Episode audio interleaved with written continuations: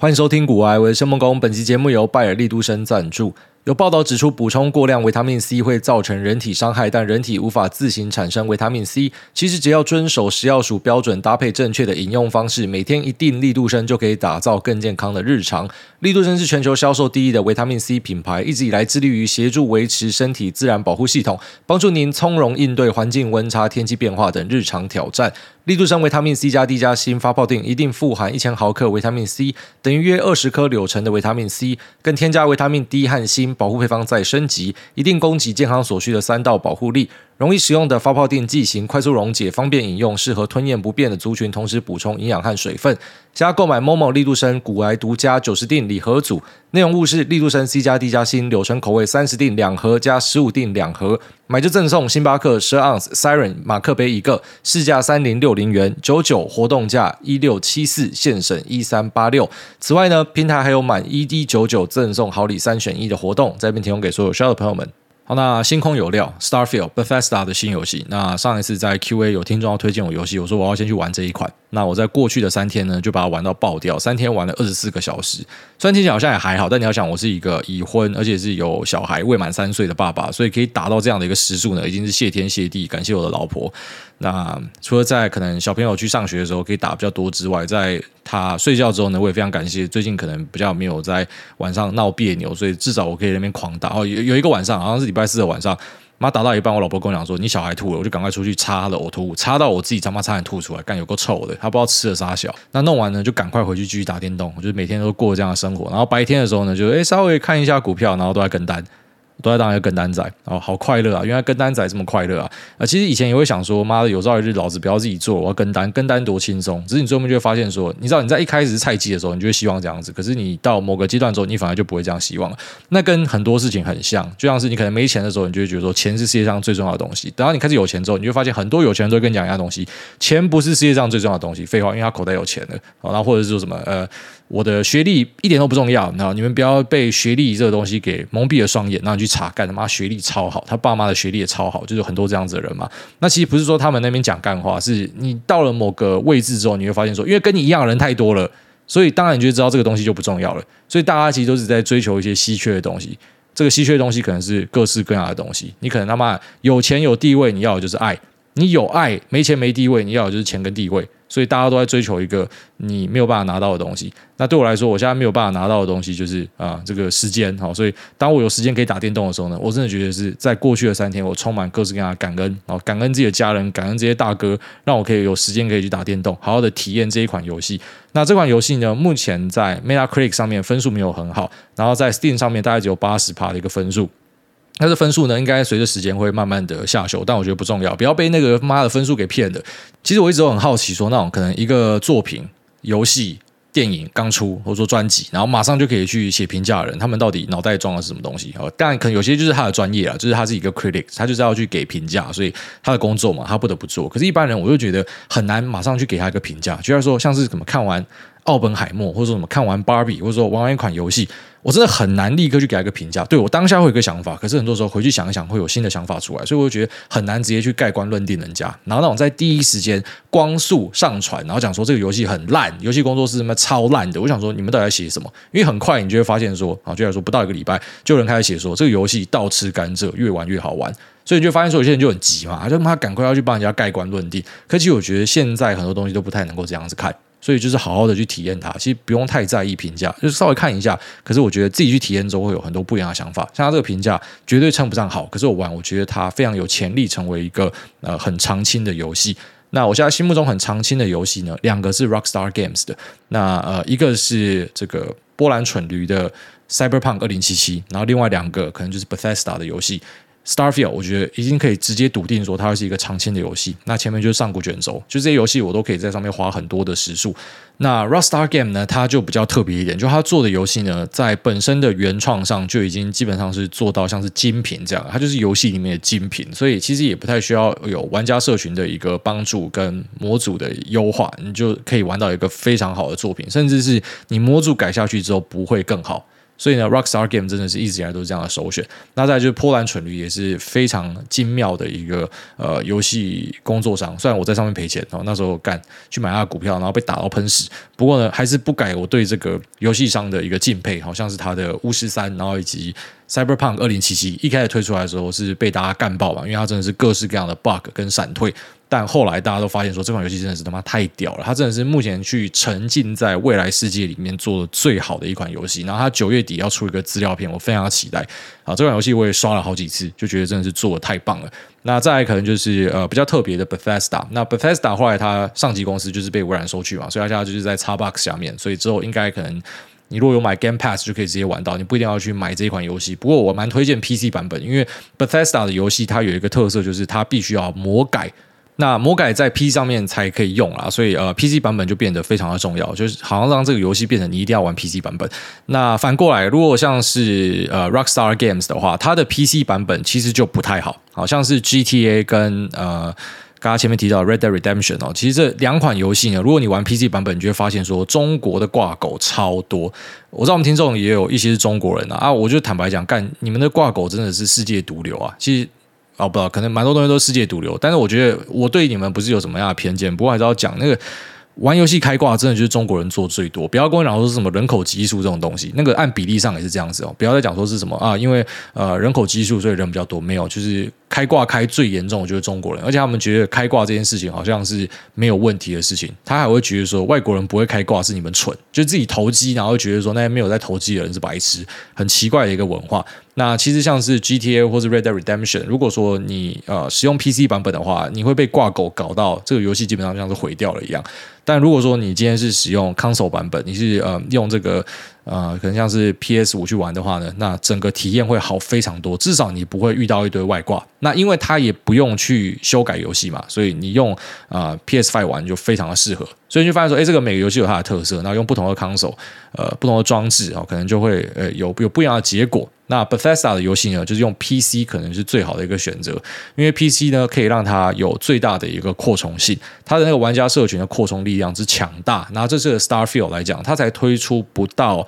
呃，一两个礼拜哈，我我昨天还前天上去看，在 Nexus Mall 上面已经有七八百个还是九百个模组，反正就超快速，就有一大堆的模组出来。这些都是玩家去针对 Bethesda 的特色之一，就是它很像每次都推出一个半成品的呃这种风格呢去做加强改进的一个，我觉得算是双方的互利啦。就是游戏工作室应该也是很希望你们去多多改它的东西。哦，可能有些人觉得不希望你去改吧，可能去告你嘛或什么的。那 Bethesda 呢？呃，它的这个玩家社群就是非常的蓬勃发展，就大家要去帮他改，然后改一改就变成这个游戏可能呃反而意外的会受到更多的欢迎。当然，像是上古卷轴五 Skyrim，它本身评价就很好。那可是在这个模组的大力帮忙之下呢，它基本上已经变体成为各式各样的游戏，甚至有一个说法把它称为是少女卷轴。就是已经改成不像是原款的游戏，它的很多模组你改完下去之后，妈，你那个主线任务你从来都不会出新手村，你就全部都要玩模组的东西，所以你根本已经不在意它主线的东西是怎么样了。那在这样的一个这个很强的玩家资源之下呢，其实很多的弱点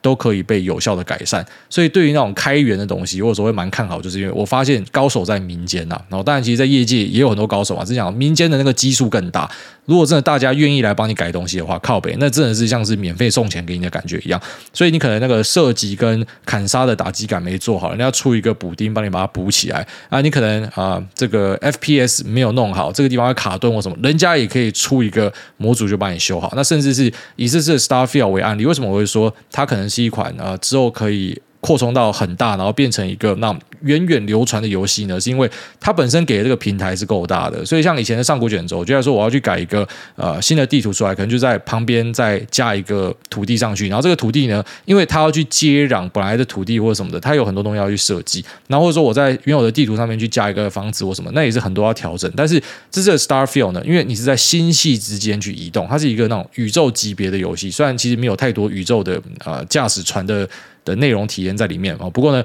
你毕竟是在星系之间移动啊，所以它甚至可以凭空的去创造一个星系出来。然后这个星系可能完全都是玩家上去魔改的，所以我已经可以想象，就之后可能会有某个星系，不知道什么哈瑞姆星系之类的，你进去里面就是养后宫，每个星球就是有很多的什么美女在上面，这是那个玩家很喜欢改的一个主题之一，就是改色色的东西啊，色色真的是驱使很多人呃前进的一个最主要的动机。那再来可能就是有些星球会有一些不知道就是恐龙啊、外星人啊、机器人啊或什么的，或是你假设你要去满足你的那个建造的癖好的话呢，它本身的平台做的也够好，就是这一款你可以去改你那个新建。那它的呃可玩性是超级高的，所以你就想说，那各个零件人家都可以去啊、针对它再去做加强。所以除了本来的东西，你就想那个新件，可能你甚至要改出一个钢弹，在之后我觉得都会看到。那再来就是你的 outpost。我我不知道它的中文是什么，又是玩英文版，所以呃，那个什么的殖民地啊，就你在星球上的殖民地，也是你可以去盖房子或什么的嘛。那现在有的选项可能不多，但是我已经可以预见说，玩家会把它玩到什么样一个很夸张的一个程度。其实这款游戏应该是我我不知道，我我已经笃定它会成为就是我之后可能会栖息在上面很久的一款游戏。所以光是找到这款游戏就让我觉得非常的高兴。我们前几天才讲说，其实很多游戏开发商很多有的没有事情会让你失望，但就我们就找到一件就让我们很开心的事情。那我我一样就是希望每次找到一个很开心的事情的时候，就不要太快，那把火就消掉。所以我家就是很小心、很仔细的在玩这款游戏。包含说像一些对话，就老老实实的把它看完。然后或者是每次要玩这款游戏的时候，就要先去做那种一些那种仪式性的东西，先去准备一个美式咖啡，水杯要放在旁边，先拉个屎什么的，甚至妈洗个手之类的。那我就要很仔细的来玩这款游戏，因为我不希望这种美好的事物的消失。很快的发生，那当然，我相信这个玩家的社群桌面应该让这个游戏的可看性变很高。大家应该都没有回头了，就是一开始这个各式各样的骂啊，其实很多人真的都太急了，像是 Cyberpunk 出来也是狂干，当然他该骂，只是骂到说什么要封片、要退费、再也不玩，那就有点过头了。就你会发现说，其实有很多的呃生活上的体验，然后当然很多人讲说，干我才不要 Q 阿公，我们客家话讲说 Q 阿公，就是好像我要拜托你一样，然后去吃个拉面还要给你骂之类。可是像我们这种要去追求生活体验的，有时候你就是要低头一下了。哦，就是你要去低头一下，你可以看到更多世界的美好啦。就你当然可以讲说，妈，这款烂游戏，干它没有诚意，半成品，我就不要玩。可是你就错过了那个模组整个加上去之后，可能变超好玩的这个。实际上，这才是你要的东西嘛。你不是要去争一口气嘛，对吧？你不是他的股东或什么的。吗，我们身为股东，干竟然被破案蠢驴打到喷死都没有说什么话。我觉得就是我们生活上的体验是最重要的啦。所以很多人针对这个游戏，可能一开始那个评价给的很烂，我觉得最后面他们都会回神。就类似 Cyberpunk，其实现在我觉得它就是一款超棒的游戏。不，就是聊游戏的时候，其实我都。呃，蛮有这个话聊的，就就讲很开心。但是我相信，可能我们的一些听众听前面这边想说，干你到底在讲什么？那特别是女生，其实打电动的人不多了，他们一定觉得说，干骂臭宅。但我我就算是跟大家分享一下，我们宅男的脑袋在装什么，就是看到这样的东西，就是让我们非常的高兴啊。好，所以如果说你的老公想要呃玩这个 Starfield，他有跟你提到的话，你要知道说，就不要买 PS 五的，他玩那个 Xbox Game Pass，那可能不是最好的，就是你帮他换一台 PC。他就知道说，干你懂哦，你懂，你懂我我要的是什么？你换一个嘛四零九零给他，就很开心哦。就我们宅男的世界其实很单纯啊，一些简单的小事就可以让我们感受到这个世界的美好，大概这样子。好，那接下来我们来聊一下辉达在市场上最近的一些负面的传闻，然后来讲一下我自己的看法。先讲结论啊，就是世界上白痴真的很多哦，有些白痴就是他连脑袋都不愿意动，他连查资料都不愿意查，然后他就跟着去转贴一些有的没有的东西。当然不是说什么我们是辉达的死忠多军哦，就是我在过去的分析跟分享也跟大家提到说，我觉得说 CoWoS 的头片，好，现在喊说二零二四是一百五十 K 嘛，那一片 CoWoS 就那个 Interposer 就是可以隔二十九颗带嘛。所以我们可以算出来说，好，假设我们就算三十颗去算的话，四百五十万颗。那四百五十万颗，按照我们目前看到的 AI 伺服器的预计出货台数、拉货状况，然后跟呃在终端考察到的一些需求，我们发现说有对不上的地方。所以，即便我是多军，我也跟你讲说，我觉得这个数字可能有一点喊得太过头。那更别提最近其实辉达有在喊说，二零二五年他们的 CoWoS 需求是五百 K。哦，这很夸张，干怎么可以他妈飙到这么多？那这五百 K 当然，因为它是 B 一百系列，B 一百它不是完全的是呃使用现在的是 CoWoS S 的技术，它使用 CoWoS L，那它上面可能会拼更多的东西，所以它可能像 AMD 一样，就是它一个 interposer 上面所呃可以做出来的那个颗数呢，其实是越少的，那是后话了。但简单讲就是说，你看这 CoWoS 数量就是往上喷嘛。那如果说你问我说，我觉得这个数字合不合理？我就会跟你讲说，我觉得可能有一点碰风了，我觉得那个数字应该不会到这么高。那如果你跑去问 TSM 的，他们应该也会跟你讲说，这个数字不会这么高，而且不要太相信老黄，因为他之前砍单也是砍最凶的人之一。那如果你跑去问 OSAT 的，可能就是告诉你说啊，这个后段封装包给我们的呃数量有多少，那我们的市占是多少，所以反推回去，那别人可能有多少。那如果你是认识辉达的人，他可能是不知道是工程师还是说什么采购，他可以跟你讲一些数字，那数字你推出来是这样数字，反正你只要有根据，我觉得都合理。然后即便是妈的干，我跟黄仁勋是拜把的，我们每天一起喝酒，他跟我讲的，我都会觉得说是很合理的。可是其实很多人他去针对一些东西的评论，不管你是看多还是看空，然后就算你是看多了，你跟我喊一个很夸张数字，然后你跟我讲说你这个数字是怎么样穿凿附会来的，我就觉得说干你就是很好小，就是我不喜欢这种很好小的东西。因为如果说我要很好小的东西的话，我待会就去隔壁的那个竹林山观音寺，我当然不是讲说他们好小，我是讲说我去博杯不是一样的意思吗？我可以保杯啊！我现在博杯，我想说，从现在开始，我只要保到是那种圣杯的话，就是上涨；啊，如果是那个笑面的，就是中间；那如果是生气的，就是下跌。你信不信这样去保？哦，搞不好最后面发现说，哎，胜率也不差，有个五十五趴、六十趴之类的，都是有可能的啦。哦，所以我意思讲说，如果你的根据是一看就是非常好小的东西，即便你可能拿出一大堆数字，可是有时候那数字会有那种 overfitting 的现象产生，就是他为了要去证明他的论点是真的，他去找一堆有利于他的数字。那一看就发现说这个是完全不靠谱的。那我们就来看看这些指控说了什么。大多数都是围绕在一家叫做 CoreWeave 的公司。那 CoreWeave 这家公司呢，我们在节目上已经提过了几次哦，听众应该都有印象。那第一次聊到是他在台湾的 ODM 下单的时候，有提到说这家公司大概拉了三万到四万台的一个 AI server。那第二次聊到他呢，是在聊中东科威特 Omniva 的时候，有提到说他跟 CoreWeave 要做的事情很像，就他们其实本来都是要往啊加密货币挖矿那个方向去。那只是最后面这个矿难发生了嘛，以太下也没得挖了嘛，所以其实很多就把它的算力去 pivot，它换到另外一个方向去做别的事情。那刚好这个 AI 的风潮起来，那本质上的那个模式是有一点像的，就是在提供算力。其实挖矿也在提供算力，所以就干脆就是直接变成是一个啊提供 AI 算力的一个公司。那 Omniva 呢，它的东西是还没有建制好，那 Core Wave 的东西是已经有开始在上线了，所以他们的差距最主要是在这边。但是呢，公司在做的事情本质上是差不多的。那 Core Wave 呢，它拉的量其实，在整整体 AI server 的占比呢，大概就是一成左右，甚至是一成不到的一个数字。所以它也不是说什么在市场上面拉货拉很大的一家公司。但是他们的指控就是围绕在 CoreWeave 跟辉达，然后跟一些像是贝莱德啊这些啊，可能是辉达大股东的基金公司呢，哦，他们共同的去制造了一个完美的这个啊骗局。那这个庞氏骗局呢，最主要目的就是要让大家相信说，GPU 跟算力的需求是很好的，然后他透过资本的杠杆，然后来收割大家的韭菜。他们说，CoreWeave 根本就是一个空头公司啊，就是他根本就没有在提供服务，光是这一点就完全讲错啊，他根本不是一个空头公司。然后再来讲说，CoreWeave 为什么可以去啊抵押他们的设备，然后来借钱，然后这个就代表他在商业的 practice 上面一点概念都没有，本来就可以去抵押身材器具来借钱，或者说我使用杠杆去买 GPU，到底这个问题是在哪里？为什么我不可以借钱去买东西？为什么我不可以把公司作为一个抵押去借更多钱来买更多东西？他就是去针对这个，就想说，所以你就是在杠上加杠嘛，其实根本没有需要这么多 GPU，但是你要把 GPU 拿去借钱，然后人家还借你钱，然后让你去买更多 GPU，所以你是在炒作，这就是完全一讲就是想说，干你到底在攻三小，反正他们的指控真的就是围绕在这么鬼扯的东西。那如果说你是长期听我们节目，一听就觉得你到底在讲什么，可是。网络上超多人相信，那个转贴数量超多，然后点阅数量还超多。那就说这个阴谋呢，就是背后的这些基金公司啊，然后还有像是辉达，他们投资了 CoreWeave，然后让 CoreWeave 来跟他自己买东西，好把这个呃交易量给拉起来。那同时呢，CoreWeave 自己的市值也垫高，所以大家就可以去收割啊这个辉达跟 CoreWeave 市值上升，然后以及说卖 GPU 拱价的一个结果。其实怎么讲，我讲到这边，我都在想说，为什么我要去。说明这件事情，但是因为连台湾都很多媒体在写，所以我想说市场上的白痴是很多，那我们就稍微聊一下。一样，我们不是想要去教育大家，我这边已经放弃了。反正就是你脑袋在那个位置，你就留在那个位置吧。然后没有必要把大家拉起来，也拉不起来啊。反正我们就是快乐的过好自己的生活就好了。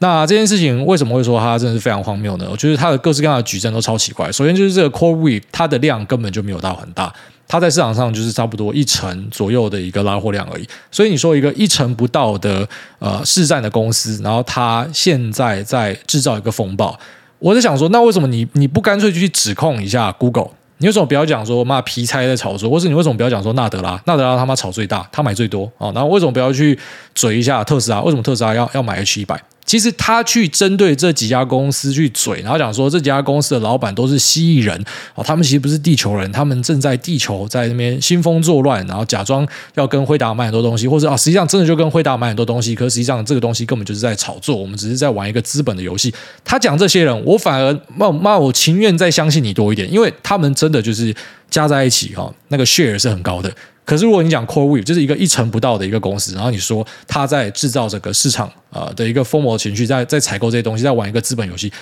你本身就举例错了，就是你你举例的部分就举例错了。然后再来讲说辉达的呃成本跟它的销货数量没有对到，那个就是连财报都不会看哦，那个完全在耍低能。那我看他昨天还前天哦，就其中一个指控者 Samantha LaDuke 应该是这样念啊，这个人呢。他还在他的推特再进一步的去贴了一篇文章，写说那个 TSMC 的 revenue 哦，这个就是完全是在恶搞。他写说 TSMC 的呃 revenue 呢依然依然是下降的，所以呢，我们知道里面有一些是 Apple 砍单嘛。那辉达，你的晶片在哪？你不是说需求很好吗？那你你的这个数字在哪？为什么 TSM 的这个营收会下降？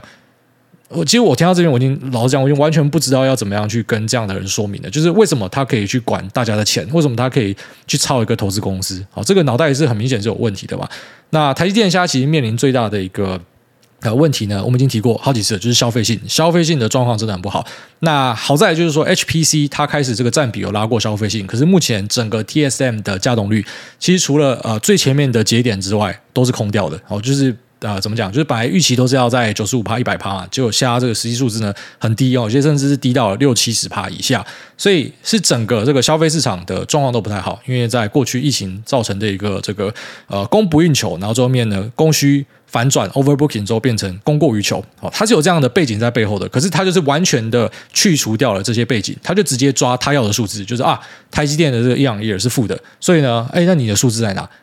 你懂吗？他完全把那个脉络都整个剥离掉了，他就是直接看这个数字，然后他也不去考虑说我们刚刚前面讲的那些背景，就是很多东西你要知道它的背景才可以去做评论，又不是说 TSM 这家公司它的营收全部都是辉达，你懂我意思吗？所以要怎么样去讲说辉达的销售跟 TSM 会有这个直接的连接？就是假设辉达 year on year 多少，那 TSM year on year 就应该是多少。那但是这个东西，就算你跟这个 Samantha 当面讲，干他一点也听不懂，他就是他妈白痴，因为他连 CoreWeave 的占比是小的，他都不知道了，所以他完全就在造谣，他完全就是针对一个他不了解的东西去讲。那这个东西其实以我们身在的地方台湾哦，就是我们可能真的会比这些老外了解，因为我们在供应链上面获得的资讯其实是比他们多很多的。他们可能可以拿到辉达的财报数字或什么，可他们应该是不知道 Coas Interposer 的状况是怎么样。我看只有很少数的一些分析有写到，像是有一个 Semi Analysis 哦，最近蛮红的，他有在台北办一个那个 Symposium，然后他们是有拿到数字的啊，老板是印度人吧。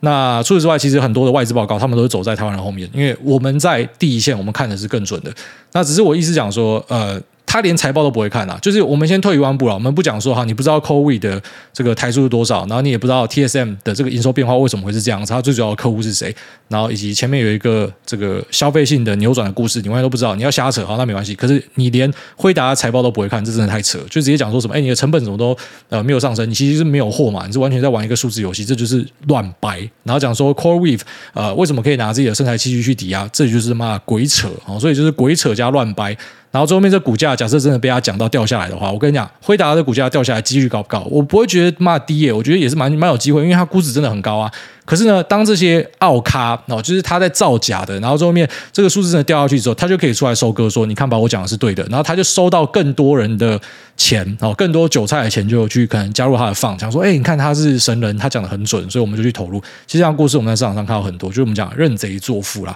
然后当这个 Samantha，然后还有其他人呃抛出这样的支离破碎的言论，然后开始被人家 debunk，再被人家打脸之后呢，哎，他们就开始把自己塑造成是一个受害者哦，就说为什么他们要这样攻击我呢？为什么他们要讲这么难听的话呢？哦，因为他们正在试着去掩盖一些很大的阴谋。所以我我我看到后来，我真的很讨厌那种讲说什么每个东西什么水很深，局很深，水多深你直接讲啦。啊，你不要都用一堆那种他妈很虚无的东西那边鬼扯啊！什么啊，这个东西水很深，水多深是哪里深？你讲出来，你你不要他妈那边鬼扯说啊，他们都在欺负我，他们想要掩盖真相。那真相是什么？你说出来啊！真相就是你贴的文章嘛，那就是脸都已经被打爆了。那到底那个真相是什么？就是你到底你要讲什么？可是你就发现说这样的东西，其实他真的获得很多的转贴，台湾的媒体或者一些哦。哦，就不要讲，反正就是会会转贴这样的东西，代表已经放弃思考，真的放弃思考，因为里面的各项东西都是很轻而易举，用自己的尝试就可以去啊、马上拆解掉的东西。那就算不是用尝试可以拆解掉的东西啊、哦，像是可能就要说你不知道 CoreWeave 的出货数量，一般人不会知道嘛。那对，那可是至少你要明白的是，CoreWeave 这家公司哦，就算你不知道这个数字，你你稍微脑袋转一下，你也要知道，现在拉货拉的最大的是科技巨头。那比 CoreWe 他妈不知道多了几倍，所以为什么你不去讲这些公司？然后你要讲一个小公司，所以我完全不知道说你这个指控到底在讲什么。其实讲到这边，我都会觉得像这种东西是很废，根本不需要回应的东西。但一样，因为这个市场上讨论的人够多，所以我们就是必须要来去做一个评论，因为它就算是市场上一个热点，所以我们必须要去啊了解一下到底他讲的东西可能是是怎么样的。那只是就是很遗憾的发现说，那就是完全的在鬼扯了。那这个事情之后也有在衍生另外一个讨论，就是呃，他们为了要去把自己的说辞呃包得更像是真的哦，是有道理的，他们就疯狂的在转贴黄仁勋卖股票的事情。那你要知道，黄仁勋或者说其他的这些科技公司的老板呢，他们蛮多都会有一个认股权哈。那这个认股权其实那个成本都极低，黄仁勋的认股好像是在个位数以下吧，五块还是四块，超低的哦，就是他们的一个奖励方案啦。那当今天这个奖励方案的股票这个抛给他的时候呢，哦，他就必须要。去缴税，所以他们一般会把啊、配到的股票的一部分就是卖掉要去缴税。那先不管这个缴税的部分哈，人是不是要生活的？你是不是要付房租的？是不是要买房子？儿子要不要念书啊？水电要不要钱？什么东西都要钱啊！所以其实这些创办人他们很常都会卖股票生活。像过去我们也曾经呃 debunk 过很多这样子的一些谣言，包含说像是 Jeff Bezos 卖股票，或者说 Elon Musk 的弟弟哦 Kimball 他很喜欢卖股票嘛。那或是马斯克自己卖股票，其实相关的这些卖股票的东西都每次。只要有人卖股票，就在市场上讲说，你看他们是要割韭菜，然后你就发现，哇，这个股票真好玩啊，他们越卖越高啊，好，所以老板反而是韭菜啊，对不对？你不要卖的话，你的妈的那个市值膨胀更快。可是不是啊？大家跟你想的不一样啊，他总是要生活吧，他的资产都在这家公司上面，他总是要卖一点东西吧？那其实有一个很简单的啊检视方法，就是他卖的股票卖的比例是多少？他们家言之凿凿讲说，然后黄仁勋正在割韭菜啊，他正在卖股票，你看吧，我们讲的东西是真的，你们还在妈的瞎挺他。黄仁勋卖了零点一趴的股票啊，兄弟，零点一趴啊，好，那个妈的几秒钟、一分钟的成交量就直接洗过去的量，然后你讲说他在割大家韭菜，所以其实解释这种东西，我终于发现那种造谣很容易啊，解释跑断腿啊，当然我不是妈的回答的 PR 部门嘛，我不用帮他解释嘛，可是。呃，怎么讲？就是说，因为辉达毕竟是我自己有投资的公司，所以当然辉达有发生什么样的东西，我都必须要看嘛。那我会很希望，就是我可以看到一个很强的 challenge 跑出来，然后跟我讲说，哦，他这个数字是哪里有问题，或者说这个 overbooking 到底什么时候会发生？因为我也是有这样的一个假说，但是我要知道的是，你可以丢出一些数字，然后来跟我讲说，啊，这个你的呃。这个根据是 solid 的哦，你是有分析的，而不是说什么你是靠感觉，你是在鬼扯的哦，这是很糟糕的事情啊！因为股价就是往上或往下嘛，其实你要用各式各样的理由去解释它。都可以是对的。那我们其实很怕，就是掉入这样的一个陷阱里面哦，因为你会想说，反正最后面，假设我们撇除掉平盘，就是五十趴上五十趴下嘛。那很多人就会开始用各式各样的分析方法嘛。那为什么我很常跟大家讲说，我建议大家还是要尽量以基本面为主，是对，我相信各个方式都有来赚钱，而我真的也有看到，特别是我出来做节目之后，我那个交友的呃广度跟深度，是我本来就是假设我自己在家的话，我可能要要累积几十年才会有机会的量。那我当然就是因为在这个过程之中，我看过了很多各式各样的人。可是我坦白讲，呃，大多数人哦，就是真的有在赚钱的，他都会有一个啊、呃、fundamental 的分析在里面。那个基本面分析真的非常重要，因为股价最后面反映什么，其实就是反映公司啊。当然你会讲说有些公司是炒作什么，那一样就是你去把特例当通案的哦。所以我会建议大家啦，就是你要尽量去找一个可以重复实现的方法。那在一开始，就是你假设都还不了解的时候，不要太容易的去相信一些事情，哦，因为它对你是有害的。因为呃，你如果用错误的方法，就像说你相信了这个 Samantha 的说法，哦，他用一个错误的方法去解释，那对，好，辉达这边这个股价真的就妈直接跌到三百啊，我们先这样举例，然后你就说，所以他是神，哦，他的分析是有道理的，啊，即便他分析是完全没道理的，但是你也没有细看嘛，想说反正他是对的，那我就这么讲嘛，那结论最重要嘛，很多人都这样，结论最重要嘛，他是对的。OK，你去信他，然后可能你之后对你在 short term 里面看起来他是赢家，long term 这种人绝对不会是赢家，然后他绝对是很惨的啦。所以你就是那种短时间你感觉你做对了某件事情，可是长时间你觉得是错的，因为你妈认贼作父啊，这个是很糟糕的事情。可是这是很容易掉进去陷阱的一个地方，然后就是我们会在短时间内病急乱投医啦，啊，而去忽略了一些。就是我还是觉得，呃，有有扎扎实实的分析跟依据，那才是我们要去寻求的一个正道。你可以讲说，这个正道它的几率也不是说很高，也不是一定会赚钱，没错。但是你总是要有根据嘛。就像是我们都知道说，你妈的好好念书，好好的考大学，你这个生活应该会不错啊。可是也没有人敢跟你讲说，好好念书就一定会怎么样吧，对吧？你也可以随便举例说，有一堆好好念书的人，最后面他妈过得很差。可是，当如果真的进入这样的讨论，我觉得就没有意义了。所以我这边稍微就去做一些澄清哦，去讲一下他那个前面乱讲的东西，然后创办人卖股，他们把它全部包在一起，然后行诉好像一个大阴谋。那其实最后面就是一群蠢蛋啊！我甚至觉得他们是要博声量了，然后就是要去捞一些白痴会相信这样的，然后最后面呢就成为他的韭菜，然后去投资他的 fund。其实，在投资圈子里面，你会发现绝大多数人他最终目的都是要从你手上拿钱呐，你就会去想通很多事情。好，那这边呢，我们再进入 Q 的部分。第一位 Huge White，他说：“EP 三八零失踪人士，我是 EP 三八零被曝从好友列表失踪的 HW。”哦，他说中元节删除好友是普渡我自己。你都已经告诉我最近又和前男友在暧昧，我不主动消失的话，感觉一定会被你老公梦公嘴到爆。向各位坦诚，我和他没有在暧昧，我也还没有爱上他，只是有一点喜欢。挂号确实是想睡人家，但是应该也没有到前男友那么想睡的地步。麻烦艾老师用谢梦工的语气和语法跟他说，女生的时间比较宝贵，也祝他下个男友和谢梦工差不多幸运。祝秋口和大家的狗狗都长生不老，爱你。明白，而、啊、这个有品哦，然后这个 H W 的回复我觉得是有品哦，很不错哦。那他里面有提到说他确实想睡人家，这个没有什么大不了，每个男生都是这样子哦，每个男生。他会去跟一个女生聊天哈，然后深聊，晚上问你说洗澡没有什么的，那个多多少少都是有一点那种生物性的东西在里面啦，就大家不要去否认这样子的东西，那就是很正常的一个现象，所以他没有什么大不了的吧？那重点是我们还是要维持一个绅士的态度哦，不要乱搞，不然要跑进去派出所里面。所以看起来这个 HW 的这个做法跟态度都还蛮正确的。然后听到别人要和前男友暧昧，所以直接自动离开，这也都是非常中规中矩的做法。所以我觉得这个干得好啊！兄弟哦，所以祝你这个下一位更顺利。那前一位那个女听众呢？当然我不知道嘴说你这样不好，我怎么知道你讲这个是怎样？是你真的在跟前男友要干起来了，还是说你实际上是想测试这个人？你知道有些女生就很无聊，她就想要去测试别人，所以故意讲一些东西，看人家会不会吃醋什么的，就没有想到妈自己给人家封锁。我也不知道你是想干嘛啦，但。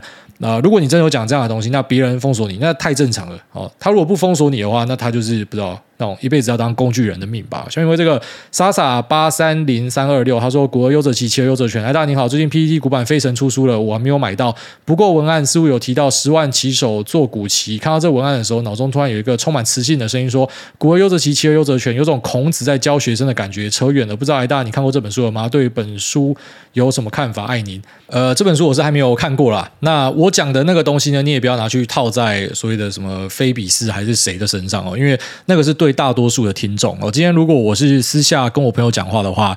你手上拿的股票是在股期市场有上市的，我会叫你拿股期。为什么？因为有节税的效果啊。只是这种东西，你好在节目里面一直跟大家宣扬说，哎，不要缴税的都赶快去买股期。不行这样嘛，所以有些东西我会讲的保守一点，然后说被人家见缝插针说啊，他不懂交易，他不懂商品的使用方式，不是啊，兄弟们，我是在帮你低调啊，因为我已经出圈了，我跟你们那种在财经圈里面还在打滚的不一样啊。我这边在讲的菲比斯啊，我是讲说，我就我讲的一些东西，很多人会拿去讲说他不懂，他不懂，那不是我不懂，那是我不能讲啊。就是我会我会自我审查，我会觉得这个讲了可能会有一些问题啊。那不然说像这个古而优则骑，骑而优则权，其实是说你可以想象成很单纯的股票就是没有杠杆的东西嘛。哦，除非你去开融资嘛。那期货呢，其实你也可以不要有杠杆，可是问题是多少人进去期货不会开杠杆？你一定都是开啊，而且其实大多数人会把它开到爆掉啊。为什么？因为那些交易室的朋友们就几乎都这样啊，那杠上加杠啊，那至少都三到五倍起跳啦。那权证呢？哦，权证呃，小弟不才就刚好认识这个台股权证。很大的一个交易人，然后呃，这个之前还还在我们开头有放一个广告，我就我认识这样子的人，我知道他用这个在赚钱，妈赚一堆钱，而且他是其中一个工具而已。但是为什么就来说像一些权证商他们找我广告我都没有办法接？因为我就是自觉说我讲的一些话真的会影响到大家，所以呃，我如果跟你讲说这个权证可以做的话，当然有人可以做啊，他会赚钱啊，只是你们九十五趴进去都是给他提款啊，真的是这样啊，所以我会尽量的去跟大家讲最保守的说法，然后但绝对不是要用我的说法去排除掉任何一个就是他知道自己在干嘛的人，所以呢，呃，对，就是。我知道这个菲比斯它是使用很多的股期，因为它这样可以做到双向，这也是我们之前跟大家聊过的那个 long show 的一个做法嘛，它可以双向去开杠，然后去。借由它下档的这个空单去抵掉它可能多单这边的风险，那那本来都是可以做的，所以工具都是可以做的。我讲的这些东西，你就想象成是对大多数人啊，他绝对不是去对呃单一每一个那种知道自己在干嘛的人。哦，那我自己是不认识他啦，但是呃，我们可能有一些共同的好友，那所以我们都知道说每个人都有自己的一个方法。但这句话确实是适合大多数人。就是假设你是从零开始的话，你最好先从股票了解之后，你再去碰可能稍微复杂一点的股期跟权证，然后他们可能都有一些用法，然后在特殊的地方它会产生它的价值。好，不过就是大多数人还是要尽量的去避免高杠杆的东西，因为我觉得你们会受伤。好，大家讲，下面这个土城布鲁克斯他说：“OK，Google 播放大悲咒。”那个你们的 Google 有放吗？如果放，我会觉得很好笑。他说：“来一个脑洞大开的问题，哎，大家会相信世界上有蜥蜴人吗？有没有一种可能是我们人类都被实时监控着？那另外有没有 iPhone 可以分享一下乔遇好兄弟的故事？谢谢，祝福大家身体健康，诺亚快快睡过夜。”他讲那个什么乔遇好兄弟，我不知道讲什么。然后他讲说：“我相信世界上有蜥蜴人吗？”哎，其实不太相信诶。我相信可能有外星人，可是应该不会是蜥蜴人吧？因为长得像蜥蜴，他妈太可悲了吧！而且为什么一定要是蜥蜴啊？其实我知道有很多的这个美国的都市传说都会去改什么祖克伯或者是哪一个美国政府官员，然后眼睛改得像蜥蜴一样，然后有那个舌头会吐出来。只是我觉得说，为什么会是爬虫类？就是他应该你你说他是可能外星人那种大眼的伪装成人类，我觉得都还蛮合理的。可是为什么是蜥蜴？这一点我觉得怪怪的。好，下面这个土城李玉芬他说事不过三啦，前两次都没有成功，这次再没念到我就。后面被卡掉。他说：“哎，大安最近疯狂爱上您的节目，通勤听、运动听、洗澡也听，可以说是中毒的程度，害我现在讲话都越来越像你。虽然我只是个气氛仔，但您对于国际趋势的分析跟见解，让我收获良多，对我的工作也很有帮助。您看过《六人行》吗？最近在二刷，很喜欢 Chandler 这个角色，个性随和又幽默聪明，有时候会有小狡猾，为生活制造情趣。听说这里是许愿池，希望来大家祝我九月二十二号生日的妹妹妹。”生日快乐！与她男友唐老板越吵越幸福，他们也是您的忠实听众哦。然后祝我早日遇到现实生活中的 Chandler，爱您啊，我也爱您。呃，六人行，很多人想说超好看，可是我到现在都没有看，应该要来看一下。它是不是有点类似那种什么 Big Bang Theory 之类的？因为我还蛮喜欢看那个呃生活大爆炸。以前我在受训的时候，我超爱看的，就是每天都会看这个 Big Bang Theory。所以好，对你这样一提，好，我去刷一下六人行看看。那对，祝他们呃生日快乐，那越吵越幸福。下面有这个 Tony Ben Biach，妮妮我爱你，挨大您好，我和女友都是你的忠实听众，也从您的 Podcast 学习到很多知识。不止股票，更多是人生观。麻烦祝我帮我祝九月十三号生日的织女女友生日快乐啦！一帆风顺，烦恼少一点，爱情永长久哟，爱你啦，爱你哟。好，下面这个 R 卡五五六六，他说阿卡五六，挨大安 CD 好久，重新上来留个言。上一集听到秋口叫的那段，本来期待会重现秋口干你娘，没想到挨大竟然忍住了。最近看一本书，叫做《心态致胜》。虽然有点冗长，但是书的核心观念很棒，是讲怎么样培养成长心态和怎么样不断的精进自己。发现到癌大会持续修正，其实就是成长心态的一种。那本书给了我很多启发，祝大家都能够不断精进，变成更好的自己。我现在看到这种暖男留言，我就会想勃起。好像因为这个 Stoner 不是呼马仔，他说好奖没我，坏奖一直中。癌大你好，我是上一集差一个就被念到衰仔，想请问癌大会不会有这种经验呢？抽大奖的时候总是抽不到，就算大奖几率再高，也都是抽不到你。那另外想问，对于股市资讯要怎么样保持 open mind 呢？那感谢解惑，爱您。就就没有中奖命啊！像我那个发票都直接捐掉啊，因为我试着要自己去对发票过，后来都发现怎么样都对不到啊。然后后来我老婆来台湾之后，她知道说靠北那个发票有这么多千万大奖，她想说她来试试看，她也去收集发票。然后到现在她也不想收集了，因为发现说我们就是没有那个命啊。但我们知道这个中奖本来就几率极低，去拼看看嘛。但就觉得哈、啊、算了，那不是我们的东西，就不要去想那样子的东西。那再来说股市资讯怎么样保持 open mind？那应该是这样讲，我们要去有办法坚持一个方法，那个方法它一定要是有效的方法。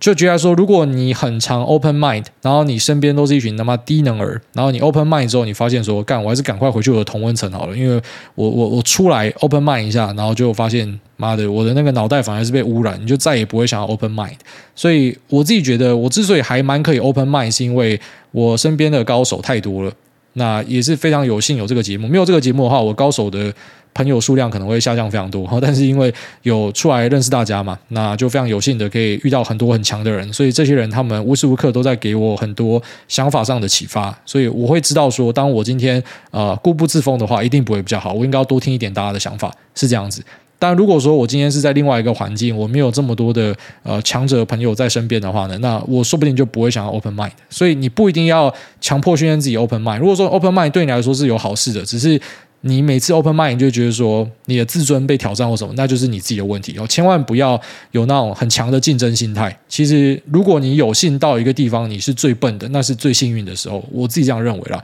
因为像我那时候去。那考技师的时候呢，其实我的那个同事几乎都是学霸，所以我也曾经想过说，会不会我根本跟不上他们？就他们都这么会念书，这么会考试，那我怎么可能去念一个他妈全英文的书？就是你瞎看，可能觉得我英文还不错，可是其实呃，就是我那个同事他们全部也都是多一超级高分的，所以你就会觉得说，我要怎么样跟他们干？然后后面发现说，其实我好像从来没有考过最后一名吧？就我们八个人，然后我都。都要在中间、前面之类的，就是你没有想过会有这样一个可能性，因为妈，我是一个，就是相较他们，我妈我是学电出来的，但我意思说，就是好的环境会让你变强，这是真的。而且我其实很享受，就是我可能是这个啊、里面最菜的人，就是被 carry 的感觉，其实还蛮不错的，所以我可以去很享受被人家打脸的快感。这也是为什么我觉得我可以去保持一个 open mind。那但是一样，你不要去强制自己 open mind。就如果说你是到一个不好的环境，有时候 close mind 可能是比较好一点的。下面这个幼稚园股市儿童他说。喵母要庆贺渊宝生日快乐啊啊啊！他说：“乖大家您好，我的渊宝是您的粉丝，同在股海浮沉的我们总是会参考您的节目，然后无法讨论，擦滴擦滴擦滴，但还是会很喜欢听您发表各种心得。九月十一号是渊宝的生日，他最喜欢您学酸民的声音，请您祝他生日快乐。P.S. 他和您一样都是态度很欠改善的伴侣，希望您多发表自己改过的勇气，共勉他。祝福全家平安安，世界大同。”啊，对，如果你一样跟我一样是那种比较拍到顶的人，其实我们呃，当然，如果你今天是单身，你没有小孩，你要持续的拍到顶，那绝对是没问题的。可是，当你今天有在乎你的人，有跟你一起生活、跟你一起相处的人，你就会觉得这是一个问题，它是需要被改善的。好，所以像呃，我昨天带我家人去吃海鲜，我爸、我妈还有我姐。我们去那个竹围渔港，然后就聊到，就是我在呃前一集的开头聊到的，就是我可能想要去找一些医生或什么的。然后我妈就直接跟我讲说，其实我从小就觉得你很怪，然后你有时候讲话会很冲，然后可能这个表达非常的直接，稀稀疏疏一直讲话，像眼镜蛇干。他直接他妈当面喷我，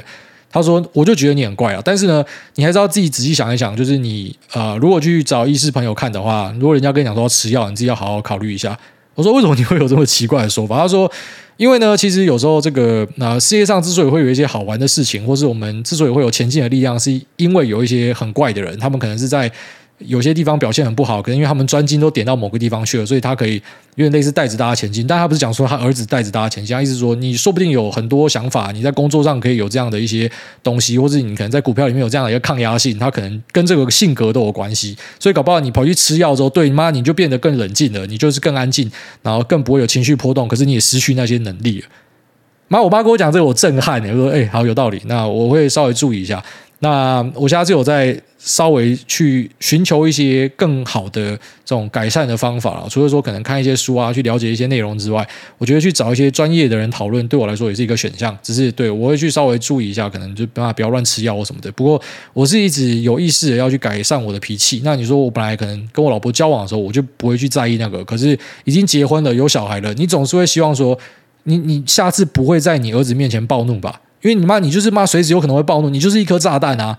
那你本来自己在家里爆炸，你一个人妈谁管你？你炸死就算了，可是你现在一炸，你会炸到你的家人哎，你会炸到你儿子，你要你儿子看着你的妈的在这种暴怒的情绪之下长大吗？你会希望这样吗？你不希望嘛，所以才会去改善。所以我之所以可能后来开始分享比较多那种自省的内容，我觉得跟我儿子有关，因为你不希望你的很差的一面被你儿子看到，所以你会希望可以去改善这样的东西。大概这样，下面这个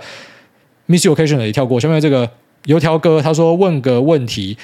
小弟投资 AI 也是选择压辉达，第二季辉达业绩大爆射，让人惊艳。台股这波的 AI 概念股，主要应该就是广达跟纬创。我虽然没有买广达、纬创，但是看到纬创今年前七个月的累计营收竟然是年减十一点六四趴，Q one 加 Q two 的毛利才年增四点七趴，营业利益也才增加一点二趴，着实不像一支股价爆喷近八倍的公司该有的业绩。请问大家为啥伟创的业绩没有跟着辉达一起爆射呢？两者的业绩中间是否有延迟吗？爱您。好，现在比较可以讲了啦，因为那种前期就当我自己手上有这样的东西比较多的时候，我觉得讲这个就一样。我对自己的节目审查其实是非常小心的，就是我不希望惹到任何麻烦，所以我会避开很多东西，尽量不要去讲它。那呃，当我今天可能比较没有那种利益冲突的时候，我就可以直接很坦白跟你讲。那个只是营收还没有完全的这个灌进来而已啦。哦，就是说纬创的部分跟，就像说像技嘉会是相反的。技嘉这边你可能会看到它的营收灌进来的数字是很漂亮的，可是其实实际上你会注意到，跟广达它在法说会提到的内容一样，他们的毛利呢不一定会是拉高很多。可是以纬创的角度来讲呢，它的营收的部分，虽然你可能看起来觉得那个量体没有很多，但在之后的几季应该会明显的看到它在 AI 部分的毛利会是很好的，因为它赚的东西是叫做 MVA，就是一个代工的呃服务费用。那这个费用呢，呃，目前市场上看到价格说三千到六千 US dollar 不等，应该是四千到六千，然后假设是 FIA 应该是三千到四千之间，所以他就赚这个钱。所以它是高毛利的，它那个毛利三十几趴的毛利，然后跟广达、跟技嘉这些 ODM 那个毛利是不一样，但不是说毛利谁高谁就是比较好，没有这样的事情。哦，就是说，就算这个毛利率看起来不漂亮，可是因为那个单价很高，所以整体的毛利的那个数字还是会是好的。所以呢，这个呃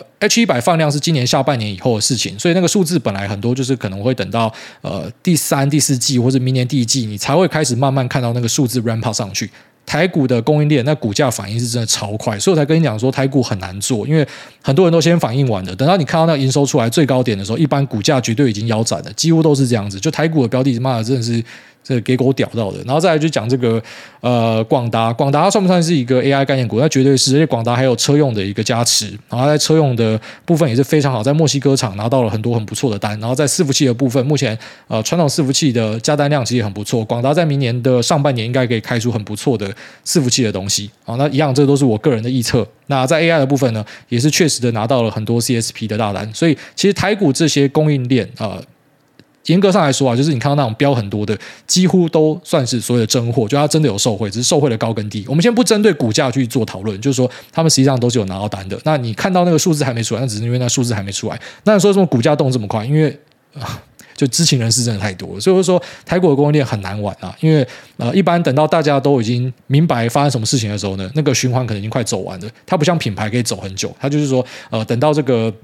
就要说这个供过于求的状况开始出现，然后供需开始拉撑之后呢，那可能它的掉下去的速度就会非常快，因为大家第一件事情就是过来找这个供应链砍价了。哦，所以呢，我会觉得做台股它真的是需要呃比较有一些消息能力、check 的能力，或者是分析能力，或者是不知道你可能是认识一些公司的采购，或者是你对于整个供应链掌握非常好。你不要都全部想的是内线啊，它不一定是内线，就是说他就是在业内比你更熟悉，他会知道很多这样的事情。所以呢，那个成绩的部分大概这样子跟你说明一下啦。那就算纬创的这个 EPS 开出来呢，它明年哦，就是很多人在市场上已经估出一些价格嘛，就看一些销售报告都有写到，你会知道它其实也不是说怎么那个 EPS 全部都是这个 AI server，可能就是趋近于四五成左右会是 AI server 的东西啊。所以它还是会去受害于其他可能没有在复苏的东西，大概是这样的一个情状啊。但反正。简单来讲，就是说台股这一波 AI 概念股，那些真的有拉出去，法人有在买的，他们都不是笨蛋啊，他们是真的有看到东西啊。那只是你说后面的 Upside 还有多少，那我们就没有办法这边跟你讨论了。下面因为这个 Polish ABC 他说，洗版爱宁杀小马的一堆跟风仔，他说诸位好，目前。个人是股市菜鸡，只有开过一次户，开完都没有再用。最近打算认真的来研究投资。前阵子因为人生迷惘，跑去算命街算命，问对方我适合什么样的工作。对方看了我的命盘后，说我适合当公务员。之后建议我不要搞投资，我买什么就会亏什么。想问主委有算过命吗？那如果主委在投资初期就被算命师说你不适合投资，你会有什么样的反应？对了，我也是跟风仔，爱您，嘻嘻啊，嘻嘻，爱您，呃。首先，我对算命师啊，先讲，我们要去批评任何什么算命师，还是什么沟通师，什么小的，我就是很想问一个问题啊。但我我已经当面问过很多算命师这样的问题，那可能有些是好朋友，可是呢，没有办法，因为我真的太想问这个问题了。就是你这么会算，那你怎么还过得这样子？干超击败，对不对？但我讲话真的讲，我说你这么会算，为什么你还会被骗炮？你为什么还会前阵子得忧郁症？你这么会算，为什么你还没有钱？就是我在讲这个，然后他们的回应都是讲说，那他们比较可以算别人，他们不会算自己。所以你看，我也是笑笑了，但我不知道会吐槽这些人。就是我有时候还是会去问一些算命朋友他们的意见，我就觉得好玩，我去问他。所以我觉得最基本的就是说，除非这个算命师他自己也是过着令你称羡的生活，不然他跟你讲说你的命会怎么样，你为什么要屌他？就是我觉得没有什么好在意的，就是你就听听就好。那有没有算过命？当然会算一下，因为觉得好玩啊。所以像什么塔罗啊、紫薇啊、什么龟卦啊什么，我都有算过啊。那紫微蛮好玩的啦，好，紫微真的是一个我觉得蛮有趣的学问，它就是会给你一些方向，它不会给你指引，不会叫你一定要怎么样做，它给你一些方向。那我觉得看了之后，某种程度上那种有点心安的感觉。但是你说真的会照着它去做吗？我完全不会这样子。我会觉得说人定胜天呐、啊，就是我们自己决定自己的命运这样，所以不会去相信那种算命跟我讲说会怎么样是怎么样。如果算命跟我讲说什么我明天一定会出什么样大事，我就是直接应命给你看。就是我会是比较偏向这样子的性格，我不会觉得说有人可以呃。就随便他妈三言两语就可以决定我怎么样？就你跟我讲说什么，我接下来会过得很差，我直接给你一拳，然后说你有算到你会吃到这一拳吗？之类的，然后一起上警局之类的。就是我对于算命都比较抱持这样一个态度，但是我会有一点那种宁可信其有的感觉，但是不是依赖他，就是好，你讲了，那我就稍微参考一下。那有时候真的会遇到一些那种蛮扯的事情，也不知道是巧合还是怎么样，可是就哎，这个人感觉蛮蠢的，就这样。不过就是好玩而已啦，有点像是当成是那种你看那种股市报告分析好玩呐，这样。好，下面这个。雷蒙二零一六，他说：“这个加上这个，能不能够站着把钱给挣了？”他说：“挨大，你无声无息地闯入了我的投资路上，节目上分享市场跟生活亦师亦友的陪伴，希望能够走到世界尽头。”九月十号是屏东丰田郝少文的生日，希望挨大开金口，祝他生日快乐。谢谢挨大，祝三十岁之后不会腰痛，爱您，好也爱您。然后祝这个郝少文生日快乐，哎，祝大家一切平安。那这里就这样拜。